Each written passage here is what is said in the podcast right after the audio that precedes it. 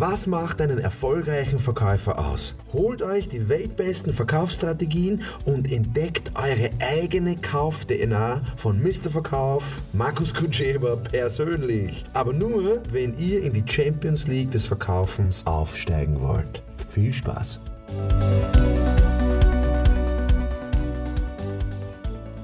Das Thema was wir heute jetzt haben, ist, wie können wir mit Einwänden umgehen? Dieses Thema, also die Antworten auf das Thema, kannst du verwenden für private Gespräche, Beziehungsgespräche, Jobgespräche, Verkaufsgespräche natürlich, hm, Verhandlungsgespräche.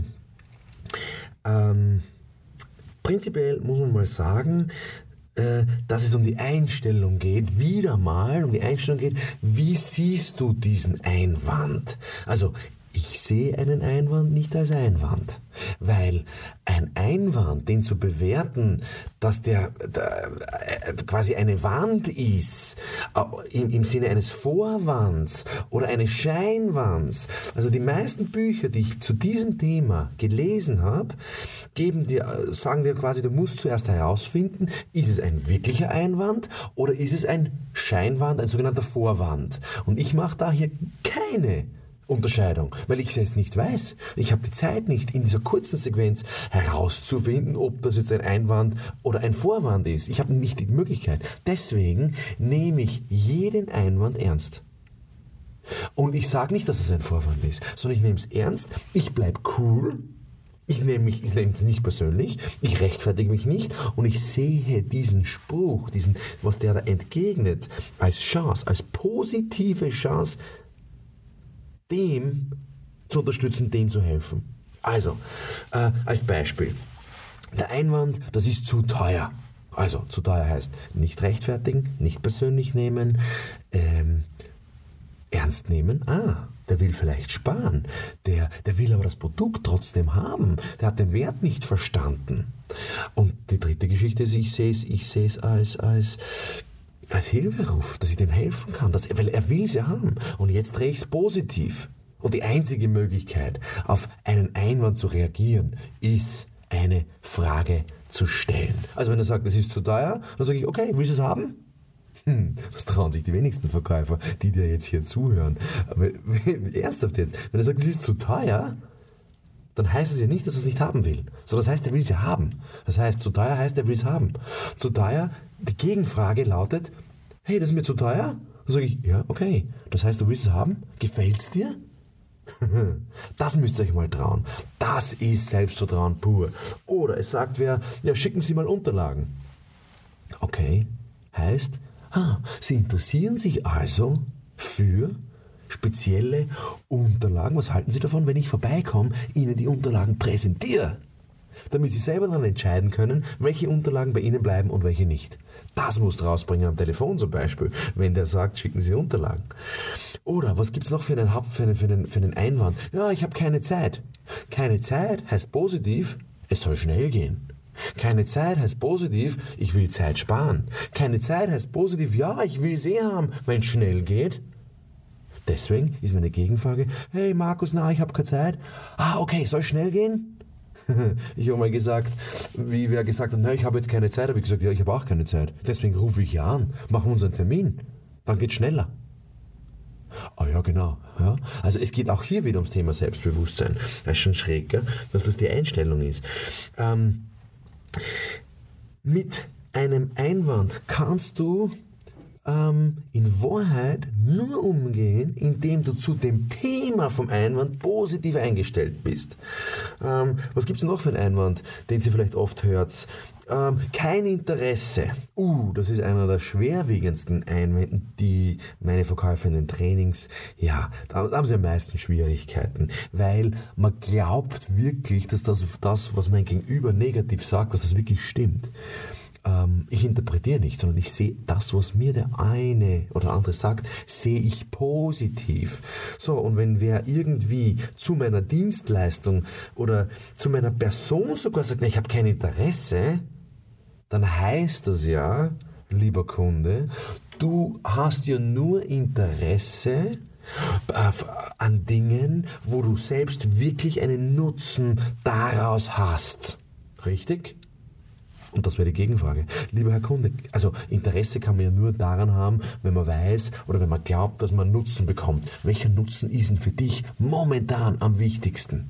Das sind die zwei Gegenfragen. Und wenn du die stellst, dann sagt der Kunde Ja. Und das ist mein Ziel bei der Einwandbehandlung, dass der Kunde Ja sagt und ich dieses Ja dann hinterfrage. Also, wenn er zum Beispiel sagt, na, ihr Versicherungsvertreter seid lauter Zigeuner, seid lauter Halsabschneider.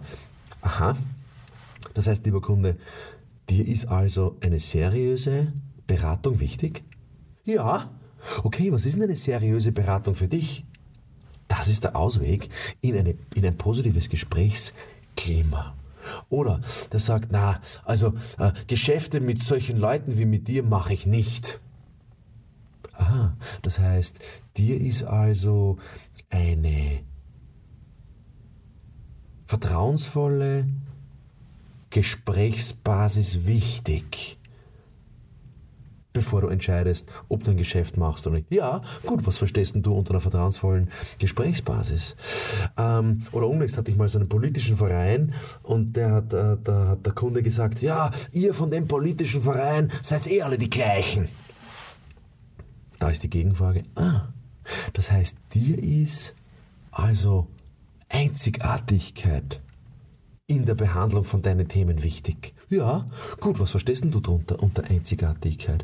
Oder dir ist eine Überparteilichkeit wichtig in dem Herangehen an das Thema. Dir ist eine Überparteilichkeit wichtig. Ja, gut, was verstehst du darunter? Oder was ist noch für dich wichtig? Also ihr merkt schon, es ist immer diese Gegenfrage, die mich da einfach immer aus diesem Einwand rauszieht. Und Kunde stellt halt die Wand auf. Warum auch immer. Meistens, weil er sich unsicher ist. Und da braucht Sicherheit von der anderen Seite. Und ich wünsche mir wirklich mehr selbstsichere, mehr selbstbewusste Verkäufer. Ganz wurscht, wo ich einkaufen gehe, ob das jetzt bei der Tankstelle ist, wo ich mich meistens herumtreibe, wenn ich tanken gehe, dass ich da was kaufe. Also mich faszinieren immer Menschen, die selbstbewusst sind. Und da gibt es halt sehr, sehr, sehr wenige, weil es in unserer Erziehung, in, unserer, äh, in unseren Beziehungen immer heißt, Eigenlob stinkt. Und da bin ich anderer Meinung. Eigenlob stimmt. Der Einzige, der mich selber loben kann, das bin ja ich. Also äh, wer sollte mich selbst loben, außer ich kenne mich selbst ja am besten. Das heißt, dieser Glaubenssatz, Eigenlob stinkt, das, das ist Blödsinn. Das, dieser Glaubenssatz stinkt. Äh, Eigenlob stimmt. Und zwar, sind wir selbstbewusst, dann kannst du mit jedem Einwand umgehen. Und wichtig dabei ist, dass du es positiv siehst, das Positive aus dieser Aussage. Und du kannst dich ja vorbereiten, nimm einen Zettel her, schreib die ganzen Einwände auf, die, mit denen du konfrontiert bist und überleg, was ist die positive Bedeutung hinter diesem Einwand. Und das stellst du als Gegenfrage. Nächster Glaubenssatz, der dich daran hindern wird im Gespräch, ist die Elternbotschaft, äh, der wir zugrunde liegen, in unseren Erziehungsmustern, in unseren Programmen, die uns irgendwer eingeimpft hat. Äh, ich habe dir doch eine Frage gestellt. Man beantwortet eine Frage nicht mit einer Gegenfrage. Und das ist falsch. Also das ist grundlegend der falsche Zugang, wenn ich jemandem helfen will, wenn er kauft. Also wenn mich zum Beispiel wer fragt, äh, ja, warum soll ich denn das Produkt kaufen? Hm? Dann würde ich ihm nicht argumentieren, würde ich nicht rechtfertigen, würde ich mich nicht erklären, sondern ich würde die Gegenfrage stellen. Ne, bevor ich Ihnen das, lieber Kunde, erkläre, beweise, darstelle, habe ich eine Frage. Was ist denn für Sie der wichtigste Punkt bei diesem Produkt? Was ist denn für Sie der wichtigste, das wichtigste Kriterium, um Ihr Ziel, um Ihre Lösung zu erreichen, um Ihren Wunschresultat zu bekommen? Was ist denn für Sie noch zusätzlich wichtig? Ähm, und das musst du einfach fragen. Das funktioniert in Wahrheit in jeder Branche, in jeder Beziehung, in jedem Gespräch.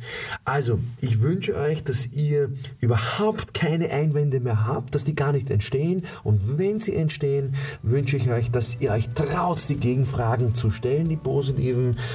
Und gebt mir eine Rückmeldung, wie es euch dabei geht. Auf den Social Media Kanälen könnt ihr mich finden, könnt ihr äh, mir eure Erfahrungen berichten oder schreibt mir eine Mail. Ich freue mich, von jedem Einzelnen zu hören. Alles, alles Gute, einstweilen.